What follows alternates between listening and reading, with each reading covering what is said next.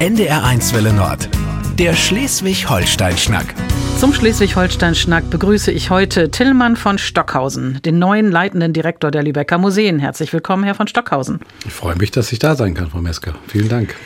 Mein Name ist Mechtelt Mesker. Aus dem Studio Lübeck senden wir diesen Podcast. Und die erste Frage, die ich habe, ist ähm, gleich auf Schleswig-Holstein bezogen. Denn Sie sind geboren in Schleswig, habe ich gelesen, und aufgewachsen dann in Lübeck. Jetzt sind Sie viele Jahre in der Fremde sozusagen gewesen und gerade wieder zurück seit ein paar Monaten. Wie fühlt sich das an? Das ist eigentlich eine Entdeckungsreise. Ich bin 36 Jahre sozusagen unterwegs gewesen und da hat sich natürlich in Schleswig-Holstein, aber natürlich ganz besonders auch in Lübeck unheimlich viel verändert. Und die Stadt komplett neu zu entdecken, das ist etwas sehr Schönes, etwas Herausforderndes und etwas, was sehr viel Freude macht. Haben Sie schon ein gutes Zuhause gefunden? Ja, ich habe Glück gehabt. Ich habe eine Wohnung in der Lübecker Innenstadt, in dem Gründungsviertel gefunden, ganz unterm Dach mit Blick auf die Turmspitzen der Marienkirche.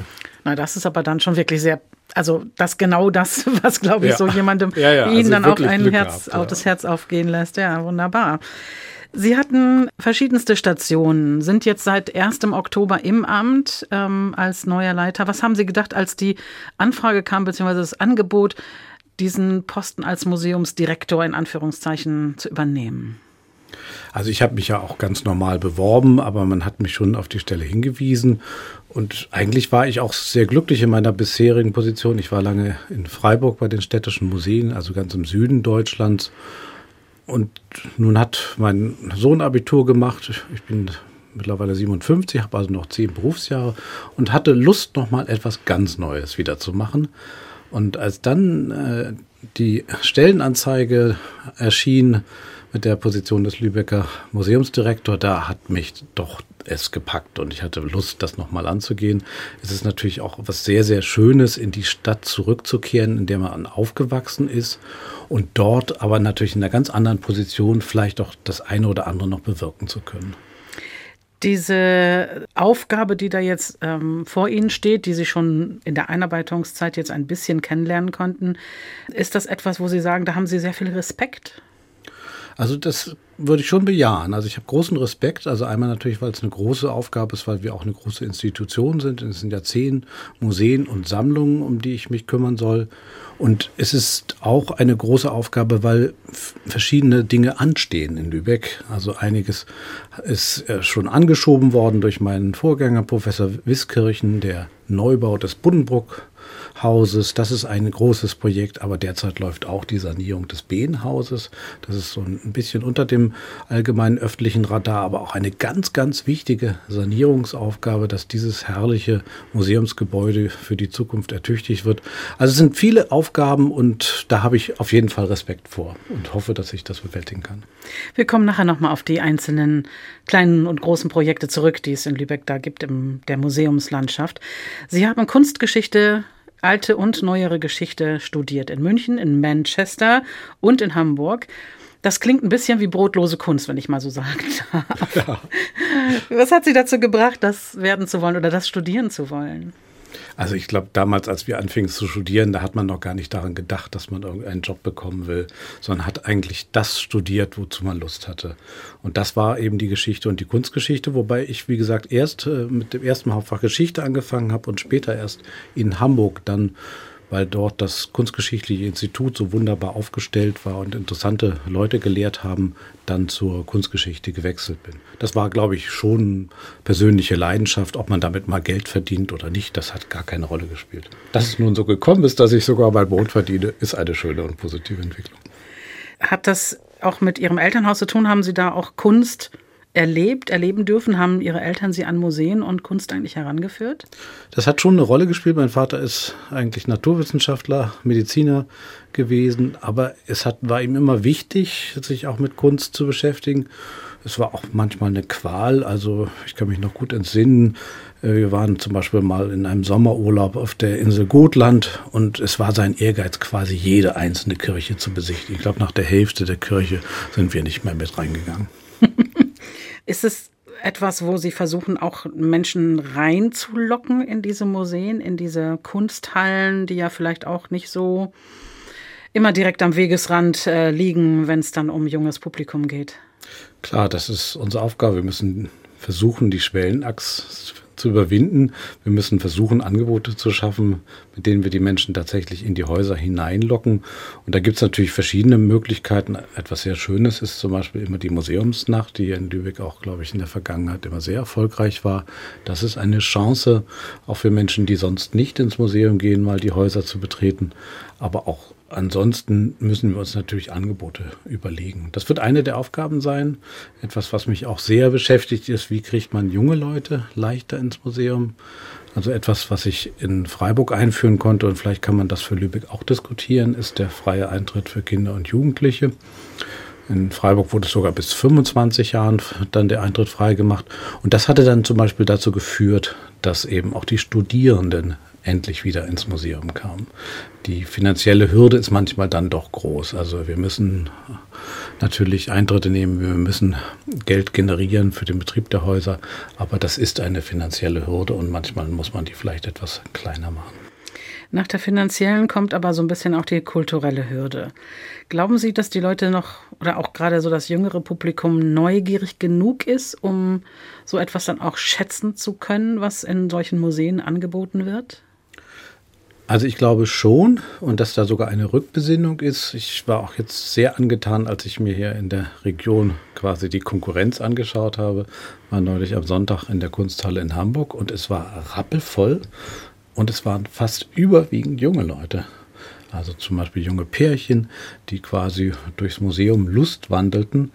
Ich glaube, wir können die Museen auch für die jungen Menschen attraktiv machen. Wir brauchen Angebote, wir müssen die Schwellenängste nehmen und wir müssen natürlich auch ein bisschen dagegen angehen, als vielleicht verstaubte Einrichtung zu wirken. Und das kann man sehr gut mit speziellen Angeboten für junge Menschen. Sie haben unter anderem in Manchester, was ich jetzt nicht so richtig als Kulturstadt ähm, sehen würde, auch ja Geschichte und äh, aber nur Geschichte dann studiert, ne? Doch, nicht Kunstgeschichte, auch Kunstgeschichte. Auch Kunstgeschichte ja. Was hat denn eine Stadt wie Manchester zum Beispiel zu bieten für Sie als jungen Studenten, ähm, der da damals war? Ich meine, Manchester United Fußball kennt jeder, aber welche Museen, welche Kunsthallen, welche Geschichte hat sie denn da gereizt als junger Mensch? Also da muss ich sozusagen ganz klar widersprechen. Also Manchester ist durchaus eine Stadt von Kunst und Kultur. Natürlich eher der neueren Kunst. Es gibt eine ganz wunderbare City Art Gallery mit einer tollen Sammlung, aber ganz herausragend ist das Industriegeschichtliche Museum in Manchester. Das ist natürlich faszinierend, die Industriegeschichte, die Geschichte der Industrialisierung zu erleben und das gleichzeitig auch mit der Architektur, die noch vorhanden ist. Das sind die ersten großen Produktionsstätten Anfang des 19. Jahrhunderts errichtet worden für die Kottenindustrie, für die Baumwollindustrie. Und das sind immer noch Ikonen der Industriegeschichte. Also Manchester hat durchaus einiges auch mit Kunst und Kultur zu tun. Außerdem war es eine tolle Studentenstadt, damals sehr günstig. Wir haben, ich habe mit britischen Kollegen in einer WG gelebt und wir hatten eine gute Zeit dort. Diese internationalen Erfahrungen, ist das so aus Ihrer Sicht auch sehr wichtig, um, ich sag mal, ein bisschen den Horizont zu erweitern, von den engen Gassen Lübecks, in dem Sie aufgewachsen sind, dann doch ein bisschen in die große, weite Welt? Also ich glaube, es schadet nicht, wenn man mal für eine gewisse Zeit in die Welt geht, in die Fremde geht, was im Übrigen in Lübeck ja durchaus Tradition hat. Also die Kaufmannsfamilien haben oft ihre Söhne, später vielleicht auch ihre Töchter in die Welt geschickt, damit sie dort Erfahrungen sammeln. Und es waren ja auch oft so, dass man eben eine Zeit in London verbracht hat. Oder auch bei Thomas Mann kann man es nachlesen, dass man auch mal nach Chile gehen muss und dort einige Zeit verbringen muss. Ich glaube schon, dass es ein großer Gewinn ist, einmal in seinem Leben auch die Chance zu bekommen, in die Welt zu gehen. Das, die Chance muss man natürlich bekommen, das hat nicht jeder. Aber wenn die Möglichkeit da ist, ist das auf jeden Fall meiner Meinung nach ein großer Gewinn. Sie sprachen gerade Thomas Mann an. Literatur ist ja durchaus auch ein Schwerpunkt Lübecker Museen. Welche Beziehung haben Sie zur Literatur und vielleicht dann auch zu den Manns? Also wie gesagt, ich bin Kunsthistoriker und Historiker, aber ich liebe auch die Literatur. Ich hatte auch in der Schule Deutsch-Leistungskurs, bin meinem damaligen Deutschlehrer ich kann ihn jetzt eigentlich auch mal grüßen. Ne? Jürgen Fick aus dem Katrineum, wenn er das hört, schöne Grüße. Durchaus dankbar, dass er uns sehr stark an die Literatur herangeführt hat. Und wir mussten wirklich noch sehr viel lesen damals. Also wenn ich das Lesepensum von damals betrachte, das war schon gewaltig. Und wir haben mehrere Sachen von Grass gelesen. Wir haben auch Thomas Mann gelesen. Und das wirkt bis heute nach. Natürlich bin ich kein Literaturwissenschaftler wie mein Vorgänger, der natürlich wirklich Fachwissenschaftler und Experte ist. Aber ich habe das Interesse und die Begeisterung dafür, glaube ich. Zehn Museen mit sehr unterschiedlichen Sammlungen, sehr unterschiedlichen Akzenten, von der Industriegeschichte in Herrenweg über das Natur- und Umweltthema, dann ähm, die modernere Kunst im Behnhaus und das, was dann an Altären in St. Annen ist und die Literaturmuseen. Ein so großes, breites Feld, ist das eigentlich ungewöhnlich in so einer Stadt? Also in der Breite ist es sicherlich außergewöhnlich, würde ich sagen, aber es gibt Vergleichbares.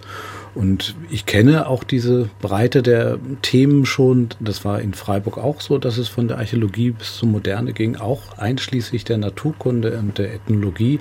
Und das ist letztendlich sogar das, was mich fasziniert. Dass ich würde das wie ein Kaleidoskop sehen. Das ist quasi Universalgeschichte.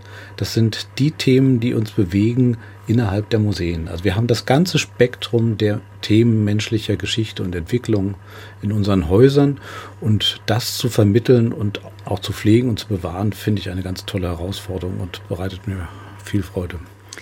Promoviert haben Sie über die Geschichte der Berliner Gemäldegalerie ähm, 1830 bis 1904. Gibt es so ein spezielles Feld, wo Sie sagen, da sind Sie ähm, als Experte am ehesten zu Hause? Also bei meiner Doktorarbeit hat mich letztendlich schon interessiert, wie das Museum funktioniert und welche Wirkung es entfalten kann. Das war natürlich am Anfang des 19. Jahrhunderts etwas anders, aber einige Kerngedanken sind eigentlich unverändert geblieben, dass man Bildung vermitteln möchte, dass man ästhetische Glücksgefühle äh, vermitteln möchte, dass man letztendlich auch Spaß haben möchte, wenn man ins Museum geht und Freude haben möchte das hat sich nicht verändert und mich hat natürlich auch die Organisationsform interessiert. Und damals in eher autoritären Strukturen hat sich das Museum noch anders entwickelt. Aber diese Entwicklungsstränge nachzuvollziehen, das hat mich immer beschäftigt. Und jetzt bei diesem großen Museumsverbund in Lübeck muss man ja auch einfach sehen, wie funktioniert das gut, wie können wir jetzt gut zusammenarbeiten, wie können wir den wie man so neudeutsch sagt, Workflow so gestalten, dass das Ganze auch vernünftig funktioniert und gut nach außen wirken kann. Was löst denn bei Ihnen ästhetische Glücksgefühle persönlich aus? Also viele Kunstwerke können so ein Glücksgefühl auslösen. Also um hier in Lübeck ein Beispiel zu nennen, wenn ich im St. Ann Museum alleine vor dem Memling-Altar stehe, dann löst das zum Beispiel wirklich Glücksgefühle aus. Das ist so großartige und wunderbare Malerei. Aber das geht mir genauso, wenn ich vor den Munkbildern stehe. Das kann ganz unterschiedlich sein. Aber faszinieren tut mich auch ein gut gemachtes Diorama im Naturkundemuseum. Im Museum Natur und Umwelt heißt es ja jetzt heute. Und manche Dioramen, die mich damals beeindruckt haben, wir ja immer noch im Haus. Aber schon ein bisschen eingestaubt, oder nicht? Ich glaube, sie sind entstaubt. Manchmal können auch Dioramen, auch wenn sie historisch sind, eine Wirksamkeit entfalten. Jetzt zum Beispiel die Insektenausstellung, die wir im Haus haben, die ist wirklich faszinierend. Auch die Schönheit der Insekten und die Schönheit von Schmetterlingen, auch das kann einen faszinieren. Was haben Sie sich denn gestalterisch vorgenommen oder insgesamt so für die nächsten Jahre jetzt? Womit wollen Sie anfangen? was so eigene Ideen angeht? Also ich bin natürlich immer noch am Kennenlernen und Sichten, aber so einige Dinge sind mir schon sehr wichtig. Ich glaube, etwas, was wir jetzt sehr stark fördern müssen, ist die Digitalisierung unserer Sammlungsbestände. Ich sehe da eine Riesenchance zum Beispiel auch ganz besonders, was die Weltkulturen angeht. Lübeck hat ja nun wirklich eine bedeutende Völkerkundesammlung. Und da sehe ich sogar fast als unsere moralische Pflicht, dass man auch den Menschen in den Herkunftsländern ihre äh, Sammlungsgegenstände, die etwas mit ihrer Geschichte zu tun haben, digital zugänglich macht. In vielen Sammlungen wird jetzt geguckt, was ist eben auch in der Kolonialzeit einfach ich sage mal in Anführungszeichen, den jeweiligen Völkern geklaut worden. Das wurde entwendet, das wurde mitgenommen, das war sozusagen, keine Ahnung, Beute, möglicherweise geschenkt, aber unter welchen Voraussetzungen? Da sind ja viele Fragezeichen. Wie sehen Sie das? Ja klar, das Wort Beutekunst ist natürlich im Moment ein starkes Schlagwort, was auch in den Medien viel diskutiert wird. Das gibt es. Es gibt Kunst, die tatsächlich mit Gewalt den Menschen weggenommen worden ist. Aber das ist nicht unbedingt das Gros der Bestände in der Völkerkundesammlung, sondern das ist sehr vielschichtig und unterschiedlich. Ist auch nicht ganz so einfach äh, immer zu klären. Also es gibt viele Gegenstände, die im Tausch äh, erworben worden sind. Da muss man natürlich auch analysieren, ist der Tausch ein fairer gewesen? Oftmals ist natürlich, äh, wenn man, was weiß ich, eine Flasche rum gegen eine tolle ethnologische Maske eingetauscht. Das ist vielleicht kein fairer Tausch gewesen. Aber es hat eben auch Kauf gegeben. Und auch zum Beispiel sehr frühzeitig ist in vielen Ländern auch quasi eine Produktion für den europäischen Markt eingesetzt. Also die Menschen sind ja immer schlau und sobald man merkt, da ist eine Nachfrage, dann werden eben bestimmte Gegenstände auch für den europäischen Markt produziert. Also man kann das nicht über einen Kamm scheren und deswegen ist es sehr, sehr wichtig, dass wir da Provenienzforschung machen, dass wir uns mit der Herkunft unserer Objekte intensiv befassen, also ich habe hier in Lübeck gibt es den sehr engagierten Leiter der Völkerkundesammlung, Herrn Frühsorge, der da intensiv dran ist. Und da hoffe ich, ihn auch zukünftig noch unterstützen zu können, dass wir noch mehr erfahren über die Sammlung. Und das aufzuklären ist eine wichtige Aufgabe. Was muss Kultur haben oder was, was für Attribute müssen vielleicht Kunstwerke haben, damit sie auch Menschen anlocken, damit sie jemanden faszinieren können? Ich glaube, sie müssen neben der Authentizität letztendlich auch etwas Sinnliches ausstrahlen. Sie müssen den Menschen berühren können. Deswegen ist es, glaube ich, auch so wichtig, und das ist die Aufgabe, die wir Museumsleute haben, dass wir die Objekte so zeigen, so präsentieren, dass sie ihre Wirksamkeit entfalten können, dass sie eben leuchten und strahlen können. Das geht los bei dem richtigen Licht. Es geht los bei der Inszenierung der Objekte, bei der Vermittlung, dass wir eben auch Informationen zu dem Objekt geben. Denn nicht jedes Objekt spricht aus sich ja selbst heraus. Das heißt, es muss eine Vermittlungstätigkeit geben. Wir müssen das erklären. Und das ist der Job der Museumsleute und dann kann das Objekt strahlen. Nun ist es so, dass viele Menschen möglicherweise Barrieren ja erstmal überwinden müssen. Einmal die ähm, Barrieren, wenn es um die Zugänge zu den Häusern angeht, wenn ich mit dem Rollstuhl unterwegs bin, aber dann auch beispielsweise, wenn ich blind bin oder wenn ich taub bin. Also das ist natürlich auch unsere Aufgabe, diese Barrieren einzureißen. Und da gibt es durchaus Möglichkeiten und auch spannende Ansätze. Also das Leichteste ist vielleicht noch die Zugänglichkeit für die Rollstuhlfahrerin oder den Rollstuhlfahrer, dass man eine vernünftige Zugänglichkeit herstellt. Das ist nicht ganz so einfach in historischen Gebäuden. Ich will ein Gebäude nennen, wo es wahnsinnig schwer ist. Das ist das Holzentor mhm. mit den kleinen Wendeltreppen. Da wird es vielleicht sogar gar keine Lösung geben. Aber dann könnte man zum Beispiel dem Menschen im Rollstuhl zumindest den virtuellen Rundgang durch den Rest des Gebäudes ermöglichen. Bei dem Blinden Besucher, bei der Blindenbesucherin, da können wir mit unserer akustischen Vermittlungsarbeit die Objekte vermitteln. Bei tauben Menschen ist es relativ einfach. Da kann man natürlich mit der Schrift arbeiten, man kann mit Gebärdensprache arbeiten. Auch hier kann die moderne Technik helfen. Man kann einen Medienguide dann entwickeln, wo man letztendlich auf seinem Smartphone dann zum Beispiel die Informationen zu dem jeweiligen Objekt in Gebärdensprache präsentiert bekommt. Und ganz wichtig ist auch die Form der Sprache. Also ich persönlich bin der Meinung, dass wir grundsätzlich versuchen sollten, keine leichte Sprache, aber leicht verständliche Sprache in unseren Texten anzubieten, damit möglichst viele Menschen die Zugänglichkeit haben. Genauso wie wir auch übersetzen müssen. Also ja, also Internationalität denke, ist ja auch ganz wichtig. Ne? Auf jeden Fall ins Englische übersetzen und vielleicht sogar auch noch eine zweite Sprache.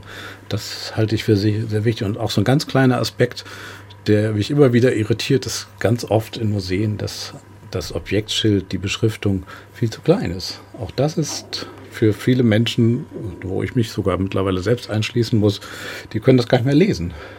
Jetzt haben Sie in diesen Lübecker Museen ähm, einige Projekte vor der Brust, die schon auch ganz schön, sagen wir mal, ganz schöne Brocken sind.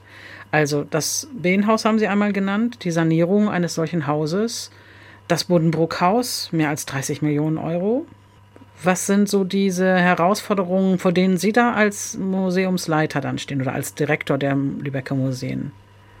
Das ist eine Herausforderung, wenn in einem Gebäudekomplex auch noch sehr wertvolle Kunst ist. Das heißt, wir müssen wirklich äußerst sorgfältig arbeiten, um da keine Gefährdung auszulösen.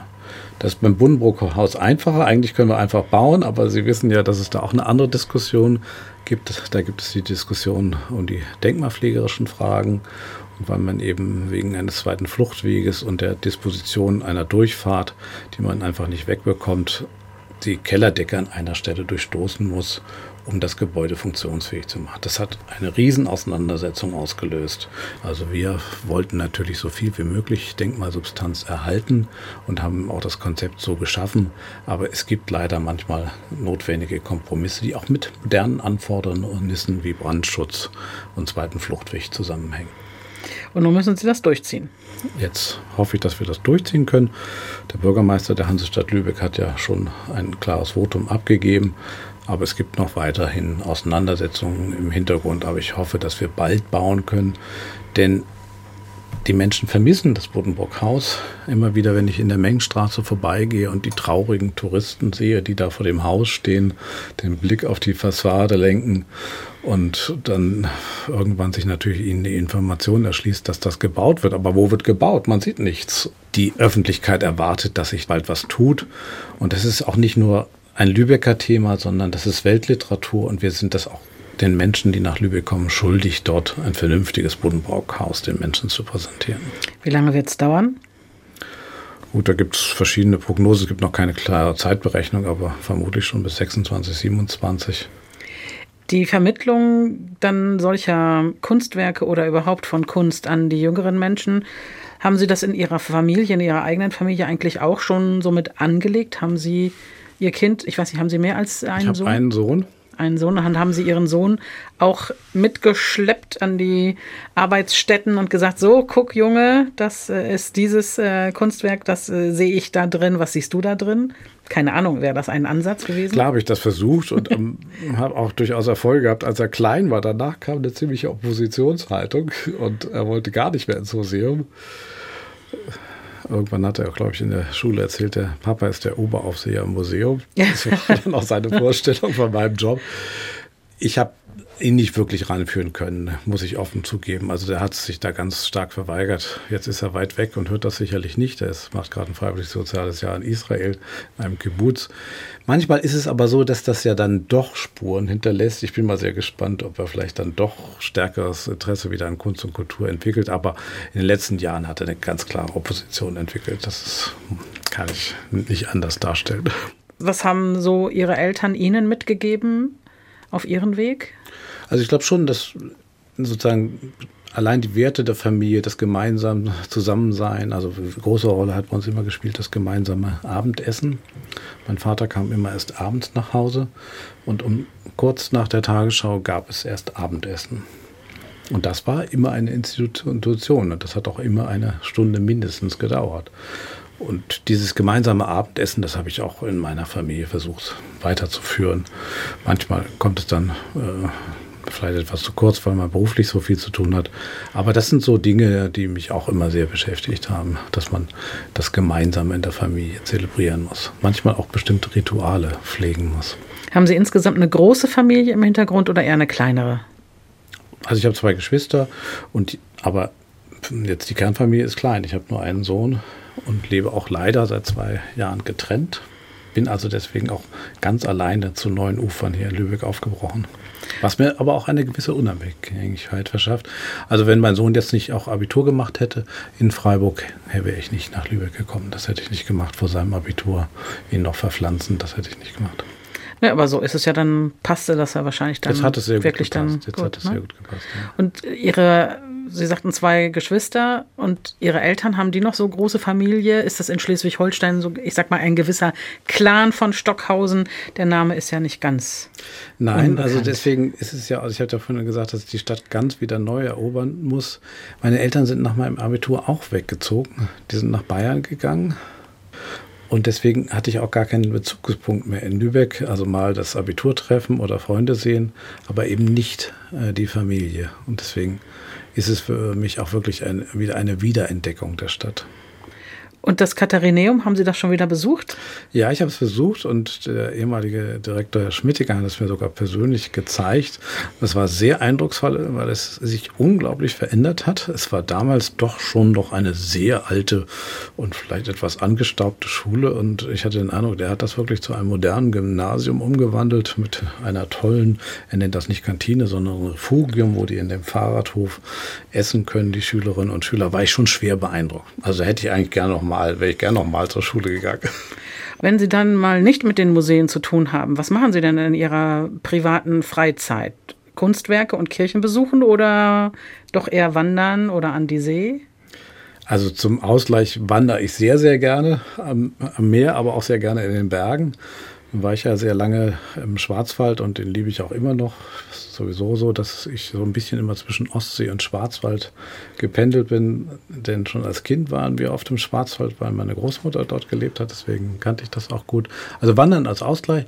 Aber ich muss schon einräumen, dass ich auch sehr, sehr gerne, gerne in anderen Städten ins Museum gehe. Sie haben ein großes Erbe übernommen von Herrn Professor Wiskirchen. Gibt es so bestimmte Ziele, die Sie sich gesteckt haben? Ja, es gibt noch ein Thema, was vielleicht nicht so im Vordergrund stand. Es gibt ja im Museum verschiedene Aufgaben. Das einmal ist Ausstellungen machen, das ist klar. Vermitteln, das sind unsere wichtigen Aufgaben. Aber etwas, was manchmal vergessen wird, ist das Bewahren. Also, dass wir letztendlich dafür verantwortlich sind, Kunst und Kultur für zukünftige Generationen gut zu verwahren. Und da sehe ich schon noch deutlichen Handlungsbedarf in Lübeck. Wir haben keine guten Depots an den Lübecker Museen. Die sind auch sehr unterschiedlich und sehr verteilt. Und ob man da noch mal eine Diskussion anstoßen könnte, die Situation deutlich zu verbessern. Das wäre mein Traum auch für Lübeck, hier die Situation zu verbessern. Na, das ist ja eine schöne Aufgabe. Das ist nicht so einfach, glaube ich, in so einer Stadt wie Lübeck. Trotz der vielen Mäzene, die es ja hier gibt und der Wir haben einfach sehr viele Bauaufgaben. Das mhm. ist vielleicht das Problem. Behenhaus, Budenbockhaus und wir haben noch gar nicht über die Sanierung des St. Ann Museums gesprochen, die auch ansteht. Auch Wie ist denn da eigentlich noch. der bauliche Zustand? Ist der schon sehr also das, katastrophal? Das Gebäudemanagement der Stadt Lübeck hat jetzt das Gebäude gerade intensiv untersuchen lassen. Das wird auch, glaube ich, in Kürze präsentiert. Ich denke, der bauliche Zustand ist nicht gut. Hm. Und wir haben noch ein weiteres Bauprojekt, haben wir noch gar nicht erwähnt das Museum Natur und Umwelt. Ach Gott, ja, das ist ja auch noch, stimmt ja auch noch. Das muss ja auch noch neu saniert werden. werden. Also es ist ein ganzer. Ist, eigentlich Reigen, müssen Sie an alle Museen ran. Ein, ganzer Reigen von verschiedenen Bauaufgaben. Vielleicht sogar ein bisschen viel auf einmal. Man sollte sowas ja eigentlich häppchenweise machen oder Stück für Stück. Also wir haben jetzt doch einen gewissen Investitionsstau bei den Lübecker Museen und ich hoffe einfach, dass man so viel wie möglich in den nächsten zehn Jahren realisieren kann. Haben Sie ein bisschen Angst vor diesen großen Herausforderungen? Nein. Okay. Keine Angst. Also Angst habe ich, man hat Angst davor, dass man vielleicht nicht gesund ist oder nicht leistungsfähig genug ist, aber vor den Aufgaben habe ich keine Angst und es bereitet mir eigentlich Freude, mich jetzt dafür einsetzen zu können und ich freue mich. Ich sehe einfach in dieser Stadt ein großes Interesse an der Kultur. Kultur ist ein Thema, letztendlich sogar die Auseinandersetzung um das Buddenbrock-Haus zeigen ja, dass das irgendwie wichtig ist. Also in einer anderen Stadt würde man sich, glaube ich, gar nicht so sehr darüber aufregen und sich da so äh, stark hineinsteigern, was nun die richtige Lösung ist. Das zeigt letztendlich, wie engagiert die Menschen in dieser Stadt um Kultur streiten und das ist ja eigentlich auch sehr positiv. Macht das aus Ihrer Sicht Lübeck aus, diese Kultur? Ja, ich sehe Lübeck wirklich sehr stark als Kulturstadt. Ich habe natürlich immer diesen Vergleichsperspektive. Also in Freiburg muss man ehrlicherweise sagen, hat die Kultur leider keine so große Rolle gespielt. Da musste man schon sehr stark äh, dafür kämpfen Natürlich war da immer der Fußball und das Ökologische ist nichts gegen Fußball. Ich finde Fußball auch toll. Und vielleicht spielt ja in der nächsten Saison dann der VfB Lübeck gegen SC Freiburg 2. Also Sie sind Fußballfan, höre ich daraus. Ja, mein Sohn hat mir das vermittelt. Ich musste ja dann immer am Fußballfeld stehen. Vorher hat mich das nicht so interessiert, aber wenn man dann mit den anderen Eltern dann am Fußballrand steht, dann kommt das Interesse schon. Waren Sie da sehr ehrgeizig als Vater? Was den Sohn angeht, mit dem Bisschen Fußball? schon. Ich habe mich da auch bei ertappt, dass ich dachte, jetzt reiß dich mal am Riemen, jetzt übertreibst du es vielleicht mit deinem Einsatz für die Mannschaft deines Sohnes. Muss dann aufpassen. Es gibt ja wilde Geschichten von Eltern, die sich dann wirklich in die Haare kommen, wenn das Fußballspiel der, der Söhne aus den Fugen gerät. Ist das was, was Sie aufregen kann? Oder worüber regen Sie sich so, wenn Sie mal richtig die Wut packt, eigentlich auf? Ja, das passiert extrem selten. Ich glaube, es ist dann eher die Kulturlosigkeit, die mich vielleicht mal aufregen würde. Oder dass keine Kompromissbereitschaft ist, um ein Problem zu lösen. Das finde ich wahnsinnig wichtig, dass man irgendwann zu einem Punkt kommt, dann auch eine Lösung für das jeweilige Problem zu finden. Und was macht Sie glücklich und zufrieden? Ein gut aufgestelltes Museum, eine gute Ausstellung und zufriedene Mitarbeiterinnen im Museum. Man kann das nicht als 9-to-5-Job machen im Museum. Da braucht man eine Leidenschaft dazu. Und um diese Leidenschaft fürs Museum leben zu können, muss man natürlich Freude daran haben. Wenn die Stimmung schlecht sein sollte, dann ist das nicht gut. Deswegen wäre es mir wichtig, dass es den Mitarbeitenden auch Freude macht, sich für das Museum einzusetzen. Was sagen Sie den Mitarbeiterinnen und Mitarbeitern, worauf sie sich freuen können mit Ihnen? Also ich glaube, ich kann Ihnen versprechen, dass ich mich wirklich einsetzen werde und versuchen werde, das Beste für die Museen zu machen. Ob es mir gelingt, kann ich nicht sagen. Ich versuche einfach jetzt auch noch mal etwas für die Lübecker Museen zu erreichen. Und wenn Sie ins Land gucken, welche Museen oder welche Orte interessieren Sie denn, die Sie vielleicht dann auch noch mal besuchen möchten und wo Sie sagen, da würden Sie auch gerne was entdecken oder vielleicht auch Kontakt aufnehmen? Also ich möchte natürlich überhaupt Kontakt aufnehmen mit den Kolleginnen und Kollegen in den Museen. Bisher war ich ja sehr auf Süddeutschland ausgerichtet, auf Baden-Württemberg vor allen Dingen, war dort auch im Museumsverband engagiert. Jetzt interessiert mich ja in Schleswig natürlich mit der, mit der Stiftung Schleswig-Holsteinische Landesmuseen, mit deren Häusern. Das ist natürlich sozusagen das große Gewicht hier im Land. Aber ich war jetzt letzte Woche eben in Kiel und wir haben uns das Depot angeschaut, das Stadt- und Schifffahrtsmuseum. Da war ich zum Beispiel sehr, sehr beeindruckt, was für eine engagierte Arbeit die Kollegen dort in Kiel machen und wie gut das aufgestellt ist. Ich gebe aber auch zu, dass mich auch kleine Museen, also auch Heimatmuseen, manchmal auch verstaubte Museen besonders interessieren, weil die manchmal auch einen ganz besonderen Charme haben. Wenn Lübeck für Kultur steht, wofür steht für Sie Schleswig-Holstein? Die alte und neue Heimat, die Sie jetzt haben? Vielleicht eine Ausgewogenheit zwischen Kultur und Natur. Und das ist vielleicht etwas, was sowieso eine Maxime sein kann, dass auch im Sinne von Nachhaltigkeit, Kultur ist fast immer nachhaltig und auch das kulturelle Erbe zu bewahren ist eine nachhaltige Sache, dass der vorsichtige Umgang mit Ressourcen und mit dem, was wir schon haben, eigentlich das Interesse für die Natur und die Interesse für die Kultur durchaus vereinen kann. Dann wünsche ich Ihnen ganz viel Spaß dabei, bei dieser Arbeit, bei dieser Herausforderung in den nächsten Jahren und danke Ihnen fürs Gespräch, Herr von Stockhausen. Ja, vielen Dank, dass ich da sein durfte. Danke. Der Schleswig-Holstein-Schnack auf NDR1 Welle Nord.